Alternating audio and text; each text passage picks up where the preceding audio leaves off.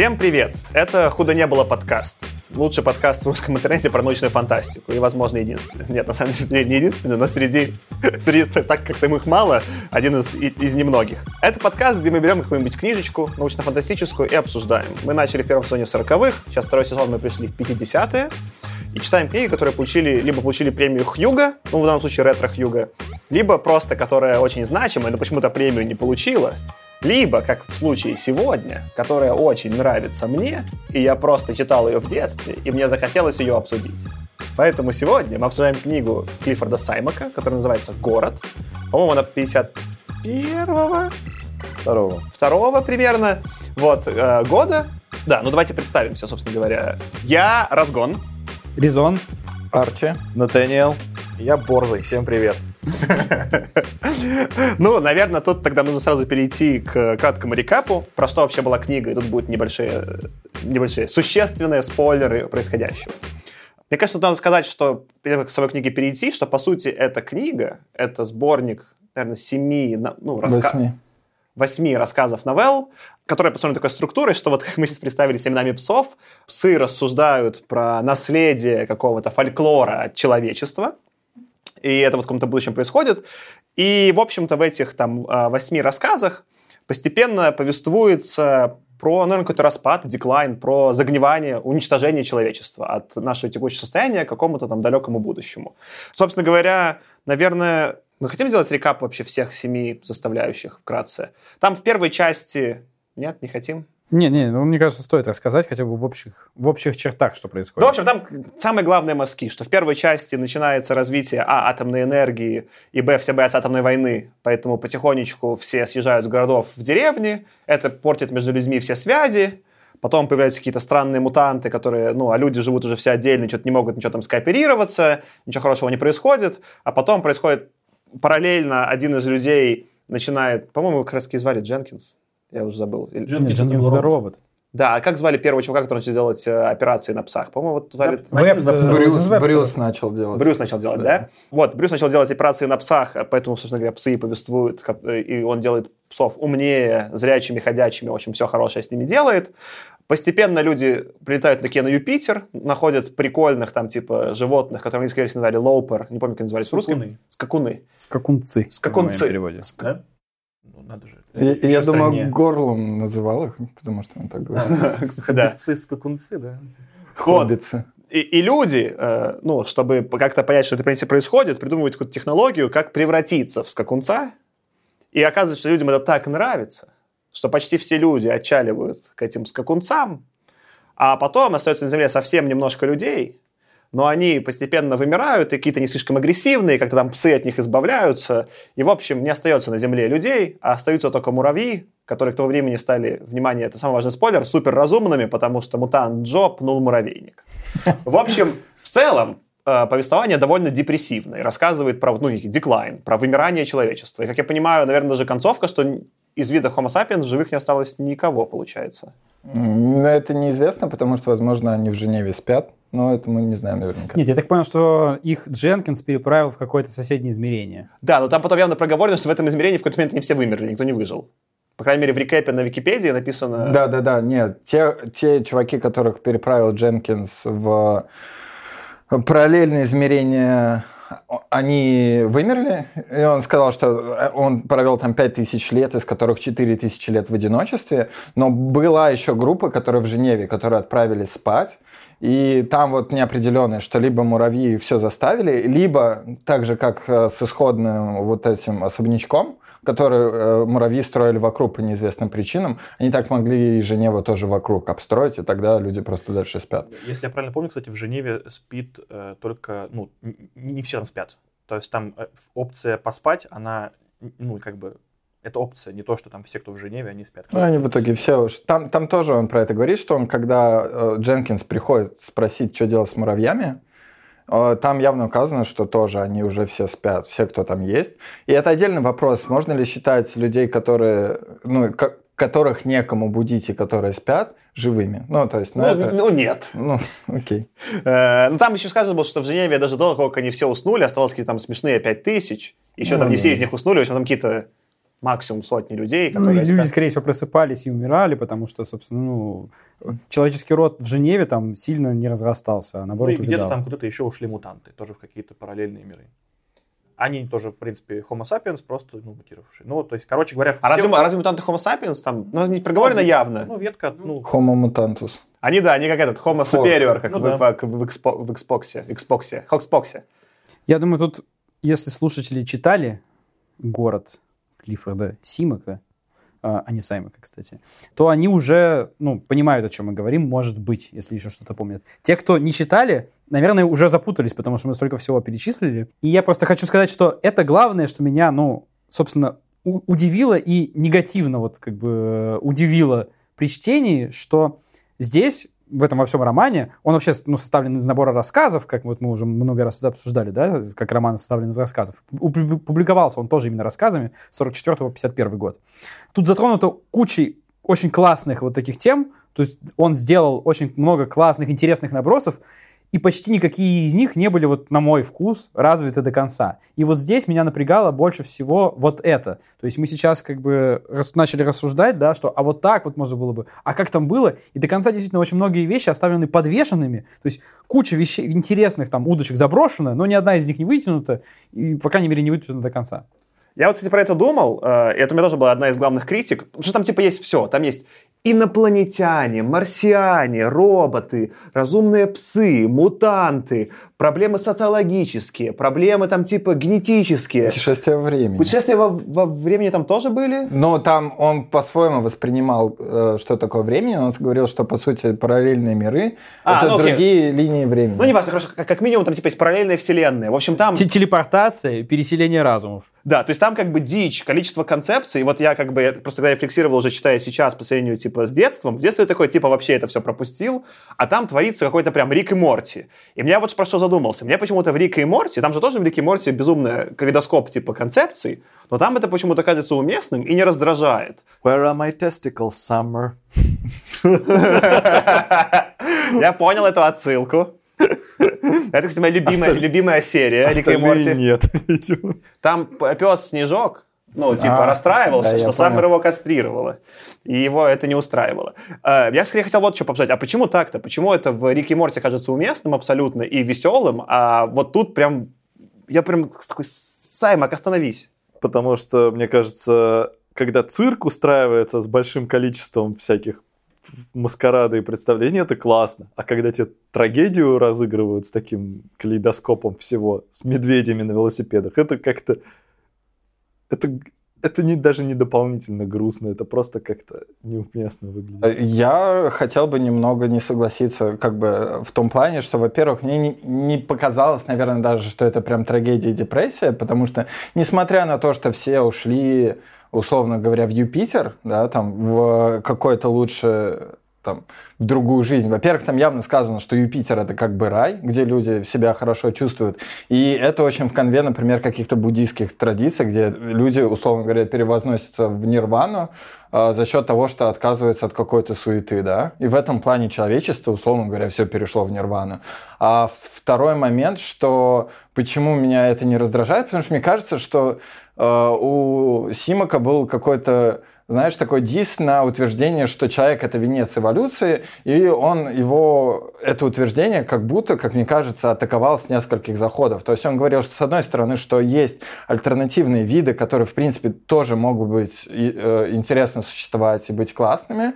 И второй момент он говорил, что в принципе, то состояние человека, которое оно сейчас есть, оно не финальное. То есть может быть дальше, дальнейшее развитие в виде мутантов и так далее. То есть что и другие ответвления возможны, что дальнейшее развитие есть. И с этой точки зрения, если воспринимать, то все вот эти мини-истории, они как бы подводят к этому и показывают вот такое раскрытие. И не нуждаются в дальнейшем раскрытии. Смотри, я понимаю твой типа тейк, и реально у Саймака там какой, какой же главный тезис, в общем, что люди любят насилие, это неправильно, поэтому люди должны умереть. Ну вот, если совсем кратко фабулу рассказывать, вот такой типа пост после Второй мировой полностью пацифист Саймак топит за то, что вот это вот желание насилия, и там же даже про это главный вообще поворот сюжета, что когда будет этого последнего вебстера спящего, он говорит, так вы этих, типа, просто, ну, муравьев потравите дихлофосом. И такой, типа, такие псы, и Дженкинс, не, не, так мы не будем никого убивать, мы же вегетарианцы. И отчаливают. И поэтому отправляется просто спать злой, ну, в смысле, с тягой к насилию веб, Вебстер, а все остальные эти продолжают как-то существовать. Там этот тейк есть э, такой пацифистско-послевоенный, и это как раз-таки прикольно, что он, он отличный, конечно, от всего того, что мы читали, вот всех остальных книг, он вот, ну, мы тут до подкаста немножко обсуждали, он чем-то реально похож на какие-то советские книги по посылу.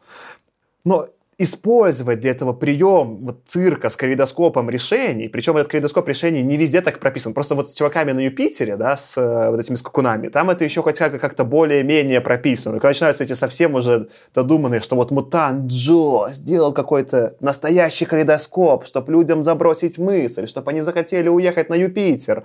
Когда начинается такая, типа, в духе сейчас будет в плохом смысле использовано, в духе слэна поворота сюжета, ну, типа, это в этом повествовании неуместно. Э, да, тут еще один момент, что так как он писал довольно долго и рассказы отдельно, у меня было еще сильное ощущение, что он как будто по ходу сам эволюционировал и заканчивал писать не про то, с чего начинал.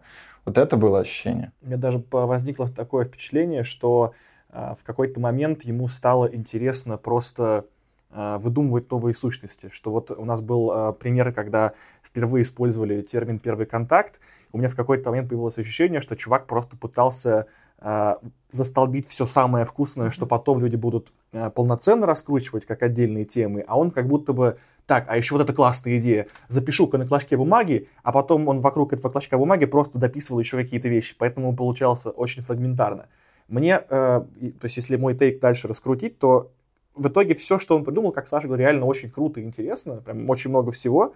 Получился очень такое, как бы, супер наполненное произведение, от, от которого уже немножко начала болеть голова.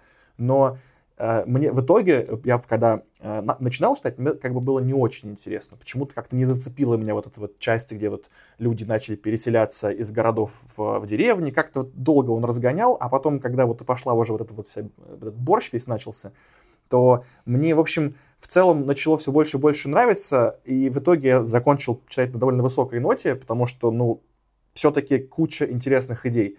Э, и я бы просто, может быть, их как-то немножко переструктурировал так, чтобы стало более четко и ясно. И еще, не знаю, это было ли у меня только так в книге, может, тут Паркаш, поскольку читал какой-то другой перевод, слушал. А, тут, получается, если ты слушал, то точно ты не знаешь, о чем я, о чем я говорю.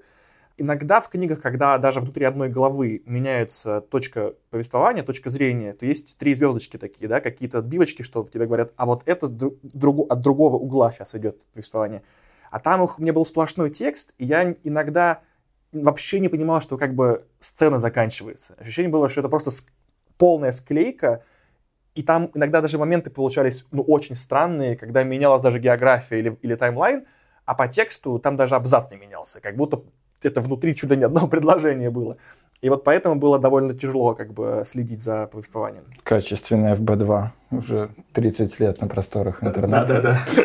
Я просто хочу это вот во что, типа, наверное, немножко свернуть эту дискуссию, что действительно, мы же читали, там особенно так было много в сороковых, так было чем-то похоже написан слэн, ну, например, так было в, в, там, в других произведениях, которые читал у Ван Вогта, это был тренд. Написать сколько-то вот этих рассказов, потому что так это было проще публиковать в условном Astounding Science Fiction. А потом делать то, что они называли fix-up. Собрать э, роман, склеить какое-то общее повествование из того, что происходит. Например, вот я читал у Ван Вогта, я забыл, там, там было, короче, про всяких, про условный Star Trek корабль, который летает, и всяких пришельцев злых встречает и с ними сражается, такой, типа, монстр недели. И там вот как бы повествование было склеено через то, что просто один и тот же корабль, и все. И какие-то там одни и те же персонажи, они кому-то встречаются, и это считалось отвратительно, потому что это такой, типа, Стартрек фабула, только там миллион людей, у которых нет никакого персонажа, и, типа, характеров, они умирают, и, в общем-то, все равно. Что в этой книге меня поразило, наверное, и сейчас, там, уже в взрослом прочтении, даже по сравнению с детским, детском тоже, что Саймак не просто взял э, рассказы, а склеил их типа еще с прослойками, где псы рассуждают с наших дней про то, что это за рассказы. И получился мета-уровень, который работает смешно, как будто сам Саймак немножко иронизирует над тем, что это истории не связанные. И вот я там хотел найти, просто я даже я э, выписал какой-то э, кусок, что Настоящее издание цикла не следует понимать как попытку включиться в многочисленные специальные дискуссии о том, существовал ли человек на самом деле, о загадочном понятии «город», о различных толкованиях слова «война» и обо всех прочих вопросах, которые неизбежно будут сверлить мозг исследователя, вознамерившегося привязать предание к каким-либо историческим явлениям или фундаментальным истинам. И дальше там в какой-то момент они еще э, упоминают, то тоже там вот этих, в одной из подводок, там сами псы типа иронизируют, что что-то какие-то эти вообще рассказы-то между собой не связаны. И вообще кажется, что это просто какие-то фольклоры типа разных вообще мест между собой не взаимосвязаны. Ставки искусственные потом сделаны. Вот. И это круто, что типа, ну как бы автор сам пошутил, ну через сборку пошутил про то, что это фиксап. Вот это самое стильное. Это, наверное, первый, я так понял, когда я в детстве читал первый риткон, потому что, по сути, это же все один... Рассуждение псов — это один огромный риткон семи разных произведений, то есть вот то, что мы много видели в Foxbox, здесь как бы явно видели. Это такой первый редкон в моей жизни и сделанный красиво. Ну, меня как бы больше всего, смотри, мне очень, опять-таки, как одна из тем, которые вот он придумал классно и классно реализовал, как бы сам вот, ну, закинул удочку, да, то, что я сказал, классно. Вот эта история прикольная, мне понравилась. Но он при этом сам часто забывает про какие-то вещи, которые он придумал, и им не следует. Потому что он, собственно, в этих произведениях же, ну, в этих самих как бы сказаниях, прекрасно объясняет, почему как бы псы сейчас не помнят про людей, почему Дженкинс сознательно, то есть это прямо в них проговаривается прямым текстом. И как бы, почему вообще, если у вас это прямым текстом сказано, проговорено, что, что Дженкинс специально вам про людей не сказал, специально вас, в вашей памяти их стер, почему псы вообще рассуждают были ли люди? Это же в прямых, ну, в самих сказаниях, там, в седьмом или восьмом рассказе прямо говорится. Такое чувство, что он как бы вот закидывает вот эту историю, а потом про нее забывает, и немножко игнорирует то, что раньше напридумывал. Не, про этот point там, кстати, тоже есть кусок про то, что он пытается всех э, как бы вытравить это, но там остаются все равно небольшие куски, которые у костра обсуждают это где-то на экранах, и оно потом опять возвращается. Ну, что, типа, это, фольк... это потому и фольклор, типа, да. что это условно какое-то коллективное бессознательное, которое осталось, типа, что псы так долго жили с людьми, что они не могут это не обсуждать. Ну, ну про куски есть большая штука, что называется как роман «Город», но где-то начиная с третьего рассказа, там про город вообще, ну, мне кажется, ничего нету. То есть, что Окей, первый рассказ «Город» понятно, почему называется. Почему остальные куски так называются, у меня вообще нету идеи. Мне Нет, кажется... там технически же, по-моему, город Муравьев стал этот огромный. А мы, например, нашел цитат... А в итоге остался Не, один город Женева. Здание, здание. Они да. здание назвали. Но... Можно, из цитаты вышел просто. Можно видеть в этом дополнительное подтверждение выводов Резона, да, твоих, Аркадий. Однако не исключено, что и здесь речь идет о приеме искусного сказителя. Род Вебстеров нужен лишь для того, чтобы нанизать на один стержень предания, которые в остальном довольно слабо связаны между собой. Вот это было типа прям, ну, он прям тебе прямым голосом автора проговаривает, что это связано через Вебстер. Он говорит, вот я сделал retcon, вот так. И это прикольно. Ну, я вот тут еще один просто пример приведу, который тоже меня, ну, очень прям вот отрицательно зацепил, когда он в процессе забывает про то, что было раньше. Там во втором, кажется, рассказе упоминается, что, ну, собственно, у нас есть марсиане, вот этот самый Дж Джоэйн, Джон Уэйн, э, собственно, этот самый Джоэйн, это марсианин, это марсиане не люди. И, и об этом там чуть ли не прямо говорится. И после того, как все после этого хотят продолжить это учение Джуэйна, но о существовании марсиан как будто бы просто не помнят. То есть марсиан как будто просто с Джоэйна перестали существовать. Единственный марсианин Джоэйн у нас был. И после этого люди рассуждают, каким бы хотелось иметь еще один разумный вид, чтобы вместе с ними какую-то общую философию развивать. И, и для этого они делают псов. Ребята, у вас Марс и марсиане. Вы, вы чем думаете? То есть вот именно про то, как марсиане вплетаются в контекст всего повествования, а потом из него совершенно выпадают, и думаешь, ну где, где продолжение, то есть как это разовьется, это же, ну здесь логично вписывается, это каким-то образом, ну, привязать. И нет, этого нет, и вот меня вот такие вещи больше всего здесь смущали, то есть мне очень нравились, когда были какие-то классные загоны, то есть вот про переселение разумов там на, на Юпитере вообще очень классные темы, и она как раз вот ее, ее бы еще сильнее дописать, доразвить, то есть как вообще тут психология человечества поменяется и так далее. Про это тоже забывается. Ну, то есть это здесь можно понять, потому что это не основная линия, которую Симок пишет, про вот этот вот пацифизм и так далее. Но тоже этого чуть-чуть не хватает, но вот с марсианами совсем меня зацепило. Это вот просто один из примеров. Меня забавляло еще, что, ну, это маленькая деталь, просто я все время я нахожу такие словесные странности, что, например, марсиан называют марсиане в рассказе, там, юпитерианцев, то вот у них есть как бы имя вида, скакуны, а э, про тех, кто живет на Земле, говорят люди. Не земляне, там, не кто, то есть как бы люди это отдельный вид, а марсианам почему-то не придумывали какое-то название, типа как, там, не знаю, джуиницы какие-нибудь, не знаю, условные. Да, это интересно. Но э, про, я хотел еще добавить про вставки. Там еще был интересный, мне кажется, мета про то, что они воспринимали это как Библию, некоторые люди сейчас трактуют. У вас не было такого ощущения? Типа, он, он там говорит, что ну вот эти древние всякие, знаешь, убеждения, мы как ученые, конечно же, будем воспринимать их с долей скепсиса, но понятно, что масса, ну там, типа, и они вот в каком-то таком контексте, ключе э, рассуждают, что ну нет, ну это не могло быть. На самом деле это какие-то древние сказки, предания для вот этих легковерных песиков и щенят. Вот. Это, это тоже было классно сделано. Я тогда хочу, наверное, прийти еще одну тему, которая для меня важная. Мы это отчасти, наверное, рассказывали в этом правило 18, который мы читали, но здесь это прям в полной красе раскрылось. Я не мог читать этот текст, не думая, что когда Саймак его... Ты называешь его Симаком, в моих русских книжках всегда был Саймаком, что когда Саймак его пишет, ему 85, и он пишет это такой дрожащей рукой, потому что там такой прям голос деда, ну как бы...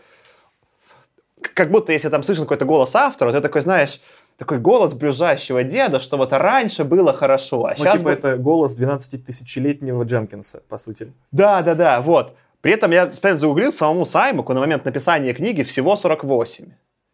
Ну, то есть, как бы он, конечно, взрослый чувак, но еще далеко вот не такой... То есть, это как будто, знаешь, знаешь, там Брэдбери в конце карьеры, даже еще хуже. И мне вот это мне это и в детстве странно запомнилось, сейчас это вообще не заходило, потому что там прям, по сути, такая, ну, вот его позиция повествования, восхваление всего чего-то, что было там, не знаю, там до какой-то, условно, Второй мировой, что вот бакенбарды это хорошо, машины на топливе это хорошо, а все, что происходит в технологии, это плохо, и плохо, ну, просто само по себе. И я как-то прям, э, я не мог от этого, я не знаю, мне прям скучно было читать у него не то чтобы увлекательная жизнь была, он же сам говорил, что у него главное хобби в жизни это была игра в шахматы, коллекционирование марок и выращивание роз.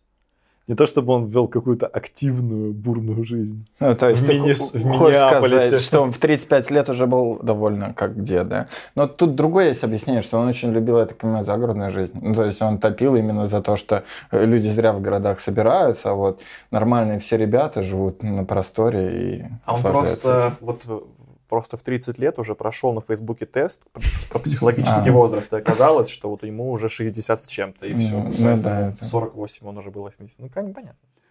Ну, я просто, почему я про это упомянул, что э, мне кажется, это стилистически просто очень, очень удачный прием. Из-за того, что он такой брюжащий дед, это просто читать не прикольно. Ну, в смысле, идеи там вот есть какие-то нормальные, неважно, дожатые, не дожатые, но в целом у меня вот общее осталось такое ощущение, что это, не, он, он так про это нудно рассказывает, что мне хотелось, все, я дропну сейчас. Я несколько мест, где хотел дропнуть, особенно когда там он, у него очень неровные, в том числе, эти рассказы по э, монтажу, в смысле, по насыщенности повествования. Некоторые, типа, там, вот этот первый про тачки, там, когда это долго детку от на тачке едет, ты такой, уже приедь куда-нибудь. А некоторые, когда там, не знаю, вот с, э, на Юпитере с, с какунами, там довольно нормальный режим повествования. Вот он такой все время перескакивает, и это как-то меня прям выбивало. Не знаю, прям Саймон какой-то дедушка. Ну, у меня было ощущение, знаешь, скорее, вот не как ты говоришь, ближайшего деда, у меня было ощущение такого луддитства некоторого. Mm-hmm. А, Причем Миш. такого даже не возрастного луддитства, а какого-то такого идейного. Вот, я хотел, кстати, про идейное тоже поговорить, что вот оно именно, что идейное, что не в том... Идейное не в смысле, что он взял идею и развивает, а как будто у него есть какая-то политическая повестка, которую он толкает. Самое было заметное с городами, потому что в целом про то, что города будут отмирать, не знаю, там рассуждает и тот же Азимов, помните, когда там он в Яробе, у них там появились типа ядерные там какие-то вертолеты, они такие все поехали тоже жить за город. То есть в целом то, что в Америке происходило какое-то вот это suburban life, люди переезжали в пригород жить, понятный тренд социальный. Но другие фантасты его используют в каком-то реалистичном представлении, типа, что произойдет, что нет, как это повлияет на людей. А тут как бы э, ну, и, например, наши нижние, мне же понятно, что города совсем не вымрут, потому что в городах еще есть социальные связи, которые важны в том числе для экономики. Например, что Burning Man существует? Там же как раз-таки это способ всем уже даже без денег, без экономики и без вот всего того, для чего это описывает э, Саймак, для чего существовали города ну, вот что делали их раньше, люди все равно собираются вместе, потому что так прикольно, так, например, культура рождается, да.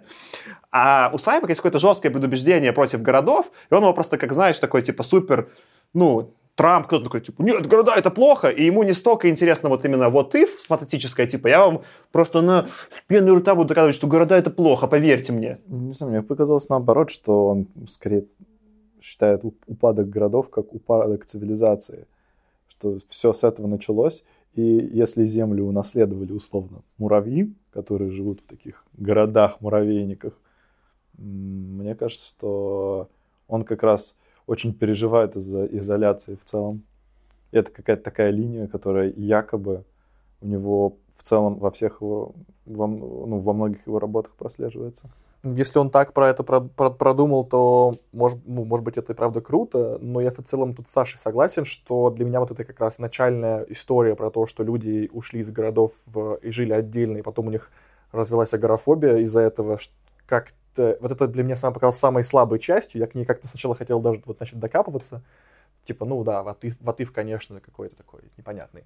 А потом, как вот пошло уже все, как бы, интенсивнее, интенсивнее, я понял, что это не самое главное, к чему там надо как бы придираться, если уж очень хочется придираться. Ну, ты хорошо подметил, что вот э, с, с агорафобией там вот это место, где ты либо это переломный момент этого вот романа, сборника рассказов, потому что это первый раз, когда начинается такая дичь-дичь, и ты такой либо дальше это покупаешь, чтобы дальше вот, ну, как бы продолжить в калейдоскопе, либо не покупаешь. Но момент такой, типа, что, агорафобия? Причем, что забавно, сейчас мы знаем пример э, целого, ну, не, не, не тренда, а явления, в, там, особенно в японской культуре, которое называется хикамори. Это когда люди в очень густо населенной стране, в очень густо населенных городах из домов как раз-таки не выходят.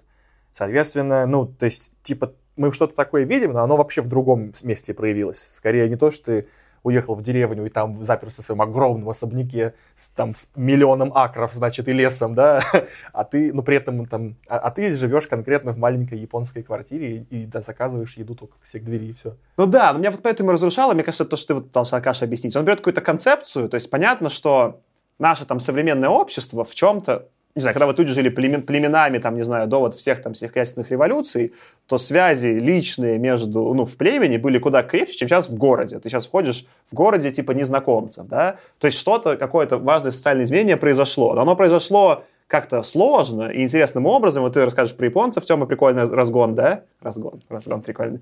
Вот. А Саймак, ему это все как будто неинтересно. Он такой, ну, все, типа, да, уехали за города, поэтому перестали общаться. И поэтому сразу, типа, до какого-то абсурда, сразу агорафобия. Не так, что, знаешь, типа, он, не знаю, там нервничал и по скайпу провел операцию или что-то, да, сразу, типа, он прям совсем никуда не мог из дома выйти. Ну, ты правильно сказал про то, что вот какие-то вещи он оставляет, ему совсем про них не интересно. Это вот, вот это, да, тоже меня смущало, потому что у него, э, вот как ты сказал, первое место, да, с агорафобией, такое странноватое, э, у него много мест, где тебе вот для того, чтобы нормально воспринимать дальнейшее повествование, тебе нужно просто поверить. Вот сказать, окей, мы, мы верим, что вот это так, и здесь какое-то немножко странное утверждение, оно может быть спорным, можно, хочется с ним поспорить, но если ты начнешь спорить, как бы ты дальше закапываешься в это, и там совсем дальше будет тяжело читать. Много мест, в которых как бы нужно просто вот поверить и решить, что это так. Это нормально, это вот часто у тебя любой, ну, какой-то твой троп, как бы, который у тебя вот в произведении вначале есть, как бы, он бывает, может быть, спорный, но дальше, если ты в него поверил, и ты вот в рамках него читаешь, то, что дальше происходит, логично. А у него они очень слишком часто здесь возникают. То есть они, у него здесь возникают а, каждый рассказ, и если бы это было э, в какой-то такой в одной вселенной. Но он не, хик, он, он, он не Хикман, ему не интересно world да, да, да. в смысле Хикмана. Есть, если бы это множество рассказов, где вот у тебя одна классная какая-то идея есть в рассказе, и он отдельный, он сам отделенный от всего остального, их чуть-чуть просто связывает какая-то общая вселенная, это бы читалось классно, но вот эта попытка привязать все на какую-то нить одной истории, она, мне кажется, здесь возможно, то есть как бы тут сложно критиковать, как бы, да, великих, но она здесь, возможно, пошла даже скорее во вред, чем на пользу. То есть, во всяком случае, ну, в моем восприятии. Ну, хотел две вещи добавить. Во-первых, там, наверное, для меня была мысль общая, это про тему дома какого-то, да, то есть там почти во всех рассказах была вот эта тема, что тот же Дженкинс был очень привязан к... и все вот эти люди из рода, они были привязаны к этому поместью, и очень много про это рассуждается. А второй момент про поверить, э, меня сначала немножко рубило, что он не слишком хард сайфайный, то есть, да, там какие-то штуки, например, про реал-тайм разговор с Марсом, хотя там, типа, мы знаем, что там минут 40 нужно задержечку, вот, и по той же причине, наверное, там нельзя провести операцию, и его захода на всякую мистичность. Но, в принципе, если ты такой в какой-то момент понимаешь, что такой, ну ладно, и и, то есть он, он больше, по-моему, заинтересован в каких-то таких, знаешь, теплых ламповых вещах, типа дед, который похитил пушку из музея и отстреливается, или там просто роботы, которые приносят э, виски, и он как бы вот на этом уровне какого-то, знаешь, своей атмосферности он играет, и в принципе ты, если, да, ты это принимаешь, то мне скорее понравилось. Ну, вот моя мысль в том, что в формате рассказа это отлично работает, mm. а в формате романа, который уже все-таки довольно длинный и довольно большой, это возникает, ну, вызывает ощущение немножко такого затянувшегося карнавала идей. Давайте немножко к идеям переключимся. А тут одна идея, которая мне, наверное, из всего вот из него sci-fi хотелось бы обсудить, это идея, то, что называется пантропией. Он вот в, собственно, в рассказах, где люди отправляются на Юпитер, там обсуждается идея чего? Что для того, чтобы Юпитер колонизовать, люди пытаются превратиться в каких-то животных, которые могут выжить на Юпитере. И, собственно говоря, до этого, до Саймака, была идея терраформинга, терраформирования, что, наоборот, прилетаешь на какую-то планету и запускаешь на ней кислород, как на Земле, типа, ну, в смысле, атмосферу, делаешь там травку, и люди могут жить. И Саймак был одним из первых, кто вообще предложил в, именно в научно-физической литературе концепцию, то, что называют пантропией, где наоборот, типа, ты берешь и меняешь человека до тех пор, пока он не встроится. И сама себе, по идее, ну, типа, идея довольно глубокая и прикольная, и я реально мало где ее видел имплементированной. И это вот, наверное, среди вот прям sci-fi, sci-fi, того, что он обсуждал, и самое точно угаданное, ну, в смысле, потому что там эту идею сложно критиковать, она не особого, ну, не как с городами, она не имеет к, текущему, к текущей повестке большого отношения. И она просто красивая еще. Я даже, ну, в целом мало где такое читал, наверное, даже нигде не читал. И это вот э, респект Саймуку. Не, ну это было «Аватар», ну, ну кстати, ну, пер, первое, что пришло в голову. Еще а... какой-то очень плохой фильм с Сэмом Уортингтоном недавно выходил про Титан. Нет, давай про плохие не будем. Ну, там тоже людей адаптировали для полета на спутник Сатурна. Мне тоже эта тема очень понравилась. Причем вот это как раз история, где Саймаку не очень интересно дальше рассуждать про это. Ему история про Марс нужна в качестве вот такой очень прикольной такой заковыки. А смотрите, как можно, а если люди вот будут превращаться в, в этих скакунцов, как бы им там будет очень хотеть остаться, ну, человечество конвертирует сюда, на самом деле, очень быстро. И ему это нужно для того, чтобы все человечество туда конвертировать, а дальше даже не рассуждать, что там будет. На самом деле, это же очень интересно, как вообще изменится человек, ну, как человечество целиком, как изменится человеческая психология, как вообще работает эта история с тем, что, ну, он же туда заходит, он Фаулер, кажется, персонаж, он заходит туда с собакой, и они с собакой, со своим домашним животным оказываются одного вида. Вдруг и могут разговаривать и общаться. То есть там куча очень интересных тем и очень интересных вопросов начинает всплывать, когда ты задумываешься, а Саймику как будто это Симаку неинтересно.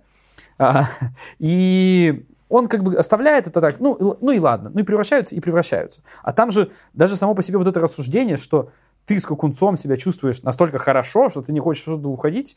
Нам не описывают, что такое скакунцы, но на самом деле может оказаться, что это что-то, не знаю, уровня развития медузы. Просто если вдруг ты человек, который начнет превращаться в медузу, где вообще, ну, то есть, что нам гарантирует, что человеку не захочется в медузе остаться? Вполне возможно, что медуза себя внутренне чувствует очень хорошо. Поэтому мне показалось, что он как будто бы застолбил какие-то темы, чтобы просто уже, ну, типа, если, если что-то дальше будут описать на эту тему, то бы все отсылались к нему. Но... Как будто... здесь, здесь был Саймак написал да, везде, он да? как бы так, типа, на будущее закинул, ну, может, я потом разовью. Потом такой, а, нет, я уже слишком стар для этого дерьма.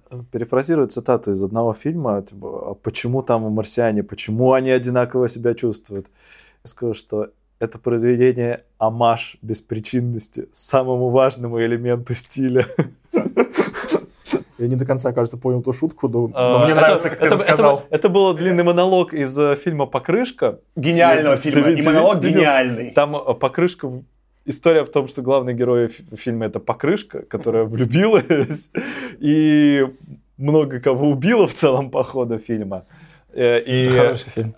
И там Нач, начинается с монолога, там, что типа, а чувак объясняет, что типа, почему что-то вот так вот в, в каком-то сценарии какого-то фильма. Нет причины. Почему что-то вот так вот в сценарии такого фильма? Нет причины. Вот И вот это no reason. No reason. Самый важный элемент стиля. Вот обсуждали, типа, в каком формате это там лучше работает. Мне вот кажется, что если убрать часть про Юпитер как раз, оставить только то, что на Земле, хоть и в разных таймлайнах, то было бы, мне кажется, интересно посмотреть на такой сериал в стиле «Очень странных дел». Почему-то у меня так это перекликается, и по цветовой даже какой-то вот гамме я прям вижу, как там этот, значит, э, Дженкинс ходит, э, как Вебстер сидит у камина, там что-то там читает. Ну, короче, мне кажется, я вот такой вот сериальчик посмотрел. И бывает же так как раз в сериалах, что ты не до, не до конца сценаристы прописали какие-то детали, что вроде там, ну, канва понятна, и если еще серии как-то там склеены так, как, как около отдельные произведения, то ты можешь такой, типа, ну ладно, вроде было развлекательно, не до конца понял, но, вроде кар- картинка красивая, посмотрю дальше. Что, реально Юпитер как-то больше всего выбивается из остальных по стилю. И я тут хотел сделать маленькую подвеску к нашим следующим типа эпизодам, что, что вообще, вообще этот термин пантропия, что ты ну, адаптируешь человека, его придумал Джеймс Блиш, фантаст, которому будем читать два рассказа чуть позже в этом сезоне. Он сам термин придумал, а вот у Самика был один из первых рассказов, который просто концепцию использует, но термин пантропия он не используется, естественно, в повествовании. Ну вот, и я вот такой, подводя какой-то итог всему, что я говорю, вот про это, про множество оставшихся подвешенными вопросов, да, я думал вообще, как бы, мне как-то очень под конец, когда я до конца дочитал, там просто в конце это еще и усиливается, куча вот этих странных моментов, и ты понимаешь, что они останутся сейчас подвешенными, и это начинает даже немножко раздражать в последних э, рассказах. И я такой думал даже поставить что-то среднее между двумя и тремя звездочками, но потом я, на самом деле, вот так вот, оглядываясь назад, подумал, что набросы-то реально очень годные, причем они именно до, 40-х, да, то есть первый рассказ был написан в 44-м году, последний был написан в 51-м, кажется, и там в 52-м или 53-м, кажется, эта книга, вот как целиком роман, была вместе опубликована. Набросы это очень классные, то есть мы на самом деле крутых идей как бы столько в одном романе не было ни в чем, что мы прочитали до этого. И То есть- цитат много довольно неплохих, которые потом, ну, можно будет в конце сезона обсудить. Да, и в этом смысле просто очень много было моментов э, в этой книге, которые меня натолкнули вот просто на интересные мысли, на подумать, а вот как вот это бы работало. То есть Симок про это не пишет, но мне было вот просто интересно поставить там, книжку на паузу и поразмышлять вообще. И поэтому я даже начал думать, хм, наверное, мне надо между даже не двумя и тремя звездочками, а между тремя и четырьмя выбирать. Поставил в итоге три, но я понял, что вот именно сами мои мысли, вот, которые, что мне было интересно на базе этого романа подумать, были очень крутыми. Давай и это, на самом деле, книгу поставишь усиливает. три, я поставлю четыре, и вот будет у три нас с будет половиной. средний, давай. Да. Отлично. Хочу сказать, что все еще лучше концовка, чем у Ласта. Более э, размытая. Подождите, а где... Тут надо говорить про концовку. и Хорошо, мы к этому пришли. Типа, это то, про что хотел поговорить я. Самое главное, что я помнил про этот рассказ, э, не рассказ, не книгу, когда читал типа ее в детстве, и что меня в детстве просто, ну, вынесло, как я тогда думал, что это гениальный поворот сюжета, который мне по взрослости уже таким гениальным не показался, но показался все равно классным. Самый классный именно, ну, не то, что, ну, может, клиффхенгер или твист, это когда просто по именно фэнтезийности повествования, когда Джо начинает работать с муравьями, и сначала убирает у них зиму, чтобы они могли развиваться, у них появляется маленькое вот это вот описание, там, маленькая э, индустрия, промышленность, Да, начинает металл- теле- тележки тележечки, да, это трубы, просто, да. это вот, я не знаю, это и в детстве заходило, и сейчас, а потом он пинает их ногой, ну, типа, чтобы разрушить, и это становится толчком к их развитию. Как бы сколько-то там, по-моему, это же несколько рассказов, понимаете, что это муравьев, наоборот, они теперь землю захватывают. Я помню, когда читал в детстве, мне просто это вообще вынесло мозги, потому что я как бы это чеховское ружье не увидел, и оно выстрелило, как базука, да, но даже по-взрослому это почему-то до сих пор кажется очень красивым именно сюжетным ходом, и я прям, ну, почему-то это кайф, я не могу описать, но супер хорошо. Причем они же еще и сделали роботов, которые начали захватывать других роботов, чтобы помогать им строить этот, этот город. То есть это, ну, вообще уже... И, и в целом, я вот когда думал о том, что, ну, получается, что э, Симок слэш Саймок, он как бы, в принципе, обсуждает такую тему, что практически любое создание, даже искусственное, лучше человека, потому что оно не будет э, сразу пытаться кого-то убить. Единственное, кто не, про, про которых не, про кого непонятно, это муравьи, потому что, ну, технически они захватывают, конечно, типа других роботов, но роботы вроде и не живые, и непонятно. Можно ли считать, что они как бы А тоже принуждают? А если бы роботы были такие милые, как дроиды из «Звездных войн»? Какие? Там было много дроидов. Не знаю, Армады 2, например, Ну, ну... тогда нет, все, тогда бы мы прописали им в, в табло с вертушки. Ну, короче, это была до- довольно забавная мысль тоже, что, типа, вот, псы лучше, чем люди, роботы лучше, даже волков там э, научили не убивать. Э, и Ну, относительно. Относительно. Хоть он там подстрекал немножко, да, эту малиновку завалить или кого там. Но, в общем, э, белку. Нет, не белку. Не, Какую-то малиновку. птичку, малиновку, да. Ну, короче, ну вот и муравьи непонятно. Их никто так и не понял, с ним никто с ним не смог пообщаться. А роботы они и захватывают, непонятно. Это круто, но вот типа, что меня, конечно, я понимаю, в этом твите сильнее всего за- зацепило, чего вот, я сейчас сказать, рефлексировал, я понял, чего в детстве еще никогда не видел. Это же некоторая концепция, где другой вид стал богом. И понятно, что когда он смотрелся Рика и Морти, и там у Рика есть эти там его коробки двигатель, где-то поживет целая вселенная, а там еще чуваки создают другую коробку вселенную. Это уже кажется чуть более избитой ну, физической идеей. Но в таком вот красивом виде показать, что один вид повлиял на другой вид и на его эволюцию, причем не в виде какого-то, вот знаешь, такого кре- креатора, что они ну, знаешь, как, э, как, как когда Бог осознанно создавал, что вот так, а просто ему было лень, он пнул, и понеслось. Это, ну, как бы... На удивление, даже не в стиле Саймака, это какая-то такая... Про... Он же даже агрессию, по сути, проявил, и Не- все равно сработало. Нет, Джорджи, он целенаправленно это сделал. Да. Ну, мне так показалось. Ка- что- Кажется, что да, потому что мутанты такие супер, типа, еще умные были. И он же прочитал э, концепцию э, этого марсианина, и после этого это сделал. И кажется, что это как-то связано. Да, он ее там э, редактировал еще, эту концепцию марсианина, и потом ее передал, собственно, людям. Не, ну, Редактировал Мне показалось, что там явно не проговорено, то есть они как бы, э, то ли он психанул, то ли он сделал это осознанно, там они намекают на концепцию, но там, по-моему, явного текста автора не было. Ну, Можно... В общем, если честно, вот я когда все это читал, читал и пытался придумать, а если как, как в одном предложении можно зафиксировать тему, эту м- мораль произведения. И там получается, что кто бы не пытался проявить вот эти какие-то божественные характеристики, там, ну, все время получалось что-то не очень. Либо нужно было кого-то переселять, либо кто-то переселялся на другую планету, либо кто-то переселялся в другое измерение, либо в этом измерении кто-то погибал. И в итоге у меня при- вы- вышла такая мысль, что, значит, возможно, она очень типа чизи будет, и можете покритиковать. Нет Бога, кроме Бога, если он существует.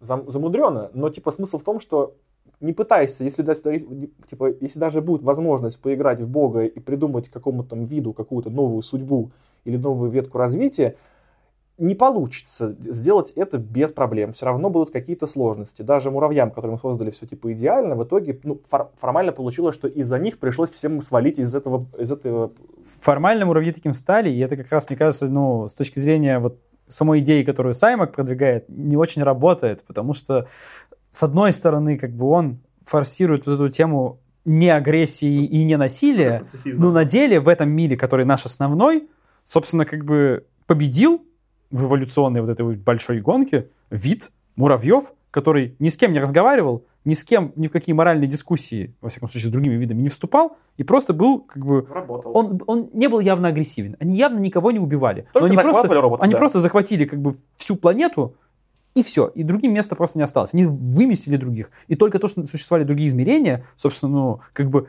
избавило не- других от необходимости проявлять эту агрессию к муравьям. То есть, но, если ты так задумаешься, то по- получилось то, что непроявление агрессии как бы а, сталкивается с тем, что будет тот, кто не будет заморачиваться, будет более агрессивным, и тебя просто уничтожит.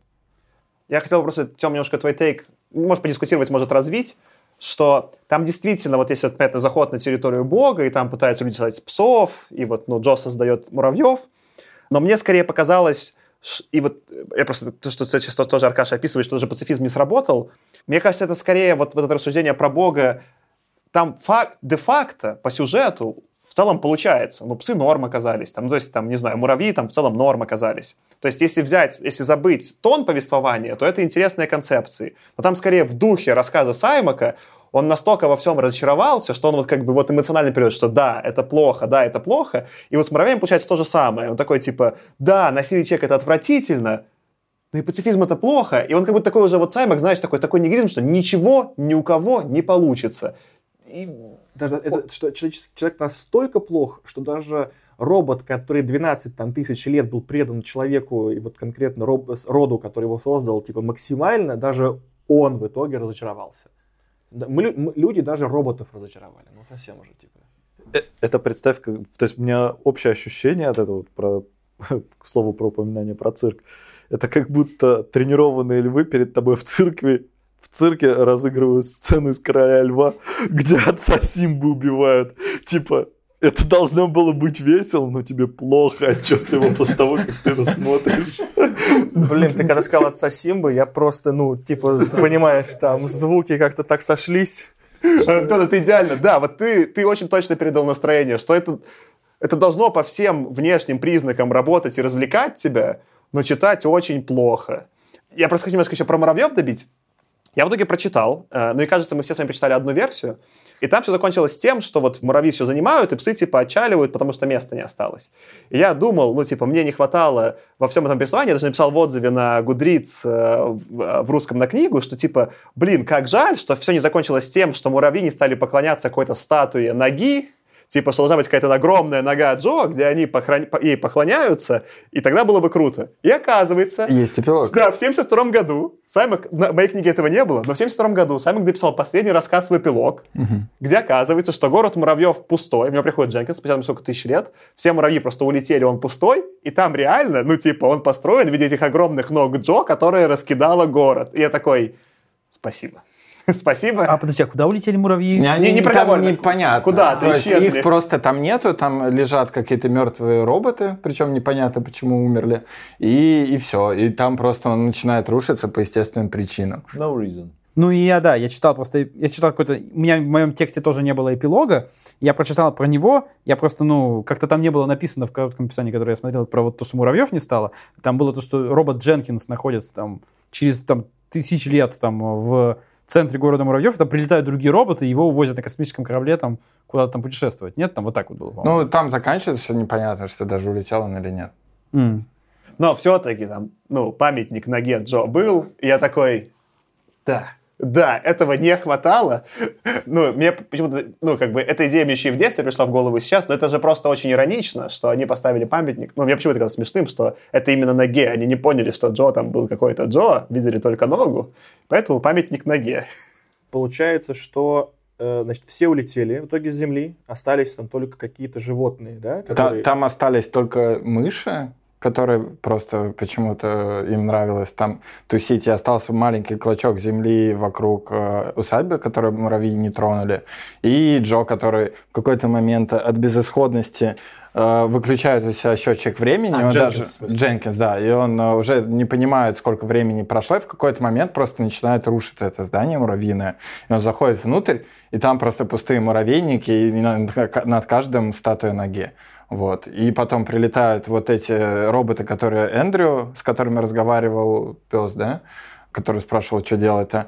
И они такие, ну что, полетишь? Он такой, да не знаю. Ну вот, вот на, на таком уровне. Ну, вот Дженкинс Википедия- это Марвин, короче, из автостома по галактике. да? Да, да, похож. В Википедии написано, что подумав, старый робот принимает предложение, положив конец своей вахте в поместье Вебстеров. То есть, учитывая, что, ну, как бы, в- в- по сути, тут все человечество так немножко зацикливалось на Вебстеров, на, на, п- п- ну, на поколениях семьи Вебстеров, и, в принципе, ими олицетворялось, то вот это последнее, что оставалось от человечества, это, по сути, робот Дженкинс, который за поместьем следил. То есть у нас, получается, эпилог заканчивается тем, что все, человечеству пришел конец, видимо, и ничего от человечества больше не осталось.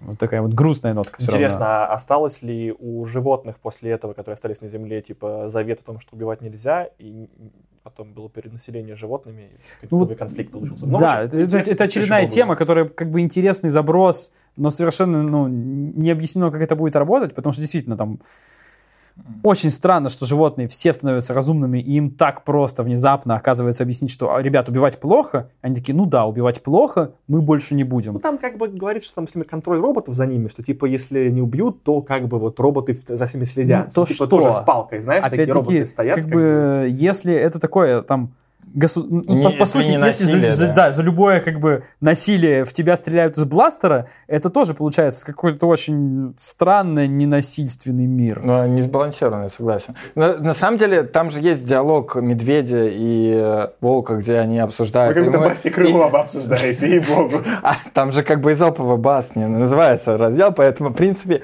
кстати, именно в этой главе они и разговаривают.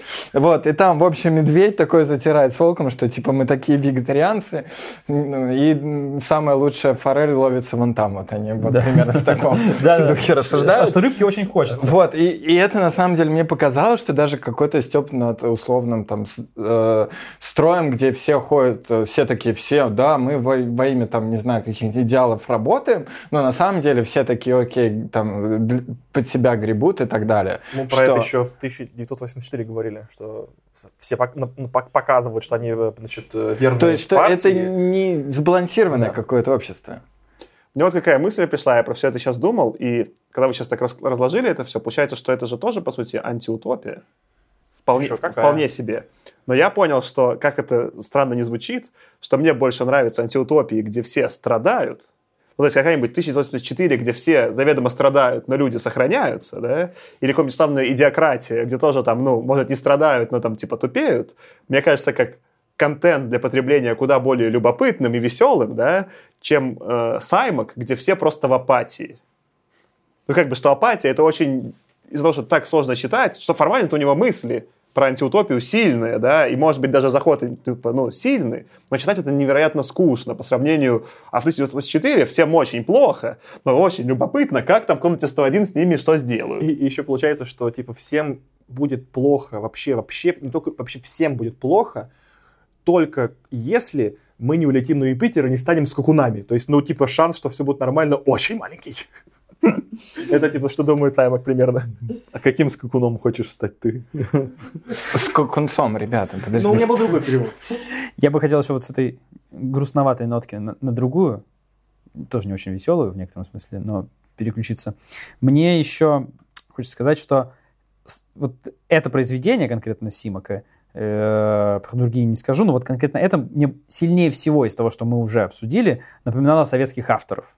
То есть тут были некоторые прям явные параллели с тем, что мы уже, собственно, обсуждали, например, у Адамова. Если вы помните, мы у Адамова обсуждали вот эту идею о смертях неко- не- некоторых героически погибших рабочих ради строительства социализма. И, и- и здесь а, вот у него то же самое. То есть он очень явно проговаривает, причем он как будто бы не вкладывает в это вообще никакого негативного контекста. Как, ну и что, что некоторые люди, будучи превращенными в скакунцов, погибнут в процессе, как бы, ведь смерть нескольких там людей, как бы, на, на вот этих вот опытах, это просто о малое с точки зрения достижений всего человечества. При этом, если бы он это обыгрывал так, как будто, ну, мол, смотрите, какие люди, как бы, вот прям уже, ну, до безумия, как бы, хотящие прогресса какого-то исследования. Нет, он это, наоборот, подает, как будто он так и думает, как будто он думает, что так и надо. То есть он здесь не вкладывает совершенно какой-то негативного эмоционального окраса, который он вкладывает в многие другие вещи. И это мне показалось странным.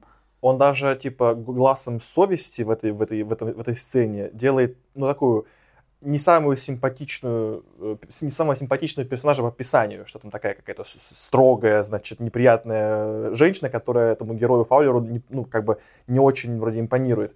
И только потом он, как бы, ну, этот момент спасает тем, что Фаулер, как бы, сам идет на жертву. Но тоже, по сути, спасение это так себе. Ну, типа, все равно э, ради там э, счастья всего человечества потенциального, то не знаю, что счастье, невозможно, неизвестно, что счастье.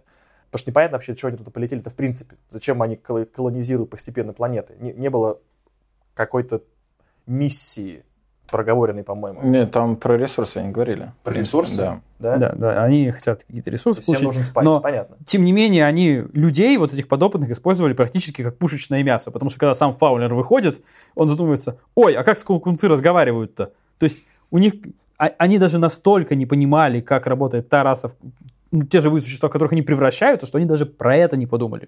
То есть они, единственное, что они понимали, что там есть какие-то зачатки разумности и все. Им как бы было для этого достаточно, ну, достаточно до этого для того, чтобы посылать людей, возможно, на смерть. Да, казалось, что все хорошо кончилось, но не факт, что это Могло было бы так так дальше. Да, Не, то есть ну- вот это очень странно выглядит, потому что, ну, сейчас бы это выглядело То совершенно не То есть сейчас придется похвалить Адамова. Получается, у Адамова это хотя бы идеологическая подоплека этого понятно. Он толкает некую идеологию, она э, аутентична тому, что происходит. А здесь идеология это не аутентично происходящему. Если ты помер ради высшей цели, то в честь тебя хотя бы теплоход назовут. Ну да, да, ну типа это идеологически обосновано. Единственное, что может быть, как бы предполаг... предразумевал автор, что ну, Юпитер, видимо, была не первая планета, которую они пытались таким именно образом колонизировать при помощи вот этой вот транс...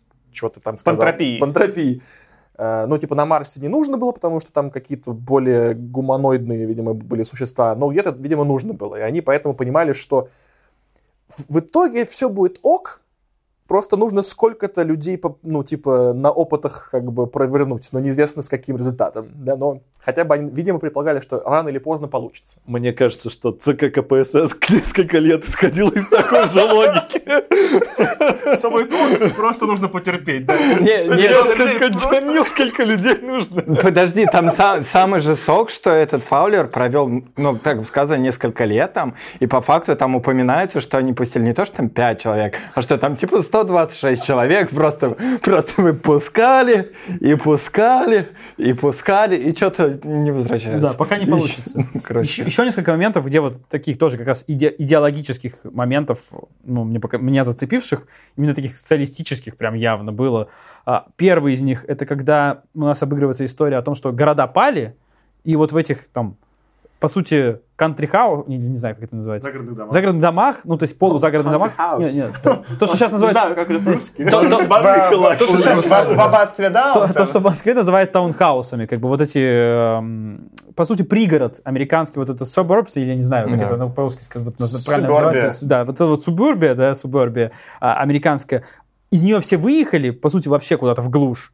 И она стала заселена фермерами, у которых не стало работы, на которых государству наплевать. И там прям это так проговаривается, что правительству муниципальному, правительству федеральному, а не можете себе заработать на жизнь, а живите как хотите. То есть как бы вот это как будто писал какой-то советский автор про то, как бы как, как какое-то социальное вот Ужасы изменение, капитализма. да-да, про ужасы капитализма, и он это очень эмоционально описывает, про то, как там, ой, а мы что, должны этих содержать, вот этих вот бомжеватых, как бы, Ну да, а, как это называется там? Сквотеров. Сквотеров, да. как бы. Хуторян. да вообще пожжем их дома, как бы, потому что, ну а что, как бы, да. это, не, это экономически невыгодно. То есть, и это очень странно выглядит сейчас особенно. То есть я сейчас как бы не представляю, чтобы, ну, американский автор написал о таком, как бы, вот, поведении американских властей, если это не какая-то антиутопия, прям, И которая вот, явно э, это подчеркивал. момент, бы. когда там этот дедуля-фермер на каком-то раздолбанном грузовике везет там какие-то овощи, которые он органическим путем вырастил, и как они никому не нужны.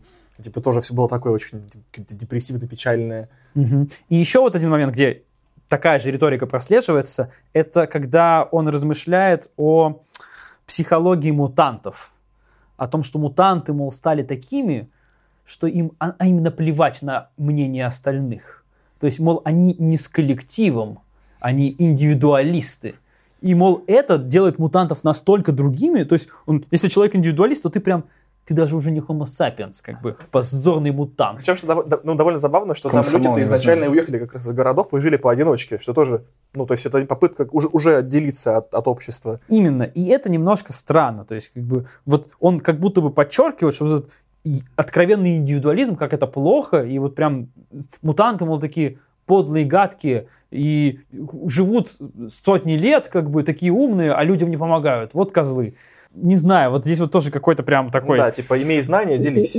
чувствовался, какой, как будто реально какой-то советский автор это написал, как бы переслал Симуку, а тут, о, как классно, как бы, и, и и переписал, но не сильно изменив. Не знаю, вот у меня вот прям такое количество параллелей с, с такими вот советскими прям авторами, заходами, ну, сравним с тем, что, что будет в 50-е, но прям очень были сильные. Еще, кто о чем, а я, естественно, социальных явлениях того времени. А, Саймак же написал это в конце 40-х, начале 50-х. А это по времени в американской истории совпадает с периодом так называемого white flight, когда из-за законов Джим Кроу черное население из южных штатов массово начало эмигрировать на север и селилось в городах в- на, на, се- на севере, там, Мидвеста. И из-за этого, из-за расизма общего, а, белое население начало массово выезжать вот как раз в субурбию. То есть вообще субурбанизация Америки произошла именно в это время. Из-за того, что люди бежали из вот от приезжающих... От иммиграции чер- в города? Да, от приезжающих черных э, Ну, мне кажется, это как бы- в города. То есть это по, то есть по временам это буквально вот только самое начало задевает, и я не знаю, насколько это реально повлияло на него. Но Мне кажется, это один из факторов. Все-таки там более важную роль играли вообще, в принципе, то, что доходы у населения как бы все росли, и люди могли себе начинать... Много людей смогли позволить себе собственный дом там, как бы купить. И ну, технологии строительства тоже массового домов ста- стали позволять это делать относительно дешево, и машину. Как бы, то есть все-таки, мне кажется, важнее, что во- возможность экономическая появилась. Но да, безусловно, это тоже роль играло. Там большая роль, что э, в отличие от городов, о, субурбы были очень э, типа э, расово гомогенными. То есть там очень важную роль в субурбанизации играла роль то, что люди переезжали не в абстрактные субурбы, а именно в, бел, в белые районы. Хотел добавить, что это примерно... Есть такой нюанс, как редлайнинг даже назывался, и там какая была фишка, что у тебя были районы, и были условно там черные районы, белые районы смешанные, и что если у тебя в блоке вообще живет хотя бы один черный, то тебе не давали ипотеку. Типа вообще никому. Даже белый, там не белый. Из-за этого очень сильно было разделение, и поэтому они там... Цели... То есть даже если я там лично ничего не имею против, то я все равно э, сегрегируюсь просто потому, что я не могу в ипотеку взять как, как белый в этом районе. На основании того, кто ты был в прошлой жизни. Да-да-да. И, или какой-то свой, потому что ты вы могли стать разными скакунцами. Или расизм, например, у людей пропал, но стал расизм кем ты был до этого, собакой или человеком. Ну, смотри, там, кстати, про скакунцов же они явно описывают, что самый кайф был в этом скакать. Они когда описывают состояние, что они почему все хотели потом в него вернуться, что им нравилось само передвижение. Поэтому, вероятно, они могли не быть расистами, потому что они все просто, ну, как бы... Но это, опять-таки, тоже еще одна тема, которая вот мне очень интересна. Ну, я в целом про, про нее говорил уже, да, на примере «Медуз». Как бы, да, ну, то есть, если вдруг там превратиться в медузу, ты будешь дико кайфовать, да, то есть, ну, Ну, это типа, круто или нет, как бы? Грубо говоря, что у тебя будет немножко попроще мозг в плане, да, и у тебя не будет Да-да-да. возможности депресс- депрессовать из-за того, что ты не вполне осознаешь концепцию депрессии. Но вполне возможно, свою- превратившись в медузу, Да, ты есть- как бы не захочешь тоже возвращаться. Как бы этично или неэтично дать всем людям возможность превращаться в медуз таким образом. Ну, то есть, замени медузу на скакунцов, ничего не меняется, потому что, ну, Ну, ну, на самом деле он в эпилоге даже это почти явно проговаривает, потому что мыши, которые остались, они там кайфуют. Он говорит, что они вот довольно примитивные, они там бегают, едят корешки, и у них все круто, им никуда не надо двигаться, и они такие классные. Поэтому я думаю, что ты прям вот прочувствовал то, что Сима хотел сказать. Типа, живи более простую жизнь, надо пытаться себе урвать большой кусок, хватит использовать насилие для этого. Успокойся, остепенись, попрыгай, поскочи там. И я думаю, в этот момент должна быть интеграция из будущего, где тут Beyond Meat с этими, с э, выращенным мясом э, из этого, с бургерами. Такой просто. Оно очень дорогое что-то. Я, правда, еще не, я не Пока, пробовал его. да, пока. оно пока очень дорогое. Но если у тебя будут роботы, которые впахивают вместо тебя, и никакой эксплуатации, то нормально. А эксплуатация роботов это не эксплуатация. Это очень большой вопрос. Мы, думаю, можем заехать еще часа на полтора. но- это просто еще один момент, который он на самом деле не Да. хочет исследовать, потому что он прям там чуть ли не говорит, что роботы заменили рабов, по сути. Мгм. То есть это... И, То есть- и про животных он говорит, что пес это верный слуга. Ну, Ну, да. прям уж. И такой хозяин пришел. Да, да, да. Ну, то есть он... Ну, он говорит, что псы были слугами, как бы он, по-моему, не... Но он даже когда уже, уже все научились давно говорить, что вроде по всем этим, он много раз в этих легендах по- повторяет, что типа вс- всегда псы считали, да, что слуга. Но не знаю, просто много набросов, да, на то, что очень Они, много они, понимаешь, они, сл- они слуга как слуга народа просто. Ну, э, про роботов действительно Много тоже очень интересного. интересная тема, потому что Дженкинс-то, судя по всему, очень разумен. Мгм. Ну, единственный персонаж, на самом деле, все. Не знаю, это прикольно, остальных роботов плевать. Ой, их там, типа, муравьи поработили, отлично. Да-да-да, но, но, но по сути они все роботы разумные. Ну да, и У них Дженкинса тоже- вполне там членом семьи называют. Да, а- а- они как бы в целом могут рефлексировать как-то внутренне, потому что нам подается очень многое там через какие-то внутренний диалог Дженкинса. У него есть мозг, он может умереть, как бы, почему вообще робот не живой? Ну, то есть, это Симук тоже не очень интересно вообще обсуждать, как бы, эту тему. Ну, это как бы, собственно, я уже повторяюсь, да, как бы, про то, что, ну, ему не хотелось докручивать какие-то вещи, хотелось докручивать другие. Ну, мы получили то, что получили. Ну что, давайте, наверное, как-то закругляться. Мне кажется, мы почти все основное обсудили. Я бы, наверное, с такой хотел бы мыслью закончить со своей стороны, что для меня вот это из, того, из всего, что мы прочитали, пример произведения, где неплохие фантастические, может быть, социальные идеи испорчены супер нудным детовским повествованием. То есть, если бы это, эту книгу переписать, не знаю, языком Мартина, это было бы очень круто.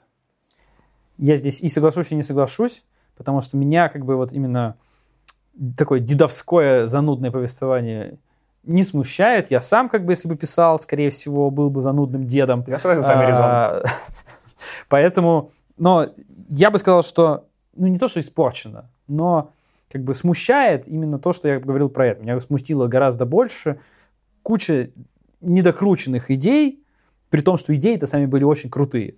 Мне, в принципе, калейдоскоп понравился. Ну, Я не знаю, мне читалось, в принципе, легко. Может быть, потому что я просто подряд фигачил. Так что я сказал, что точно книга, которую стоит прочитать. И спасибо, что ты добавил в список, Саша. У меня все еще очень смешанные ощущения от этой книги.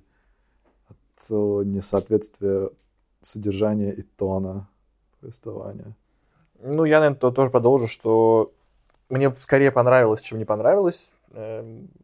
Продолжу называть э, Саймака условным патентным троллем, который просто застолбил кучу тем, а потом про них забыл. Ну, может быть, не забыл, может быть, он их развивает в других произведениях, не знаю. Но, короче, судится. Короче, я бы на самом деле хотел, чтобы... То есть это, на- наверное, это э, немножко близкая тема со Сленом, потому что, ну, как мы уже много раз говорили, Слена я бы, мы бы хотели перечитать, если бы его там написать получше. И также у меня вот с этим произведением я бы, был, я бы хотел, чтобы его отредактировали получше, или чтобы Саймак дописал там как-то эти истории, или, или разделил их на, на эти обратно на отдельные и расписал их подробнее, как если бы это были самостоятельные большие произведения. Короче, с, этим, с этой книгой хочется поиграться, и хочется докрутить и развить эти идеи, и покопаться в том, что Саймак все-таки имел в виду в этих всех своих клевых набросах. А может, я немножко, ну, типа, про это подискутирую, хотя бы и так и не закончили, да? Типа, что между таки Слен и Саймак, вот тут есть некое различие, хотя я про что-то похожее говорил. Саймаку я как раз-таки дал бы другого редактора. Я готов был весь стиль Саймака выкинуть. Мне кажется, Саймак именно своим стилем писания ничего нового не приносит. Заменить с кем угодно другим. В Слене, мне кажется, все-таки у Ван Вогта есть неотделимый голос автора. Он странный, но это типа авторский голос. Ну что, с вами был «Худо не было» подкаст. Ставьте нам, особенно в iTunes, 5 звездочек, оставляйте отзыв. Это поможет подкасту услышать большему количеству людей. С вами был я, Саша, а.к.а. Разгон. Аркаша? Кирилл? Натаниэль. и Борзый. И давайте надеяться, что когда-нибудь э, мы сможем идти по дорогам судьбы лапа об руку. Всем пока. Пока. Пока. Пока.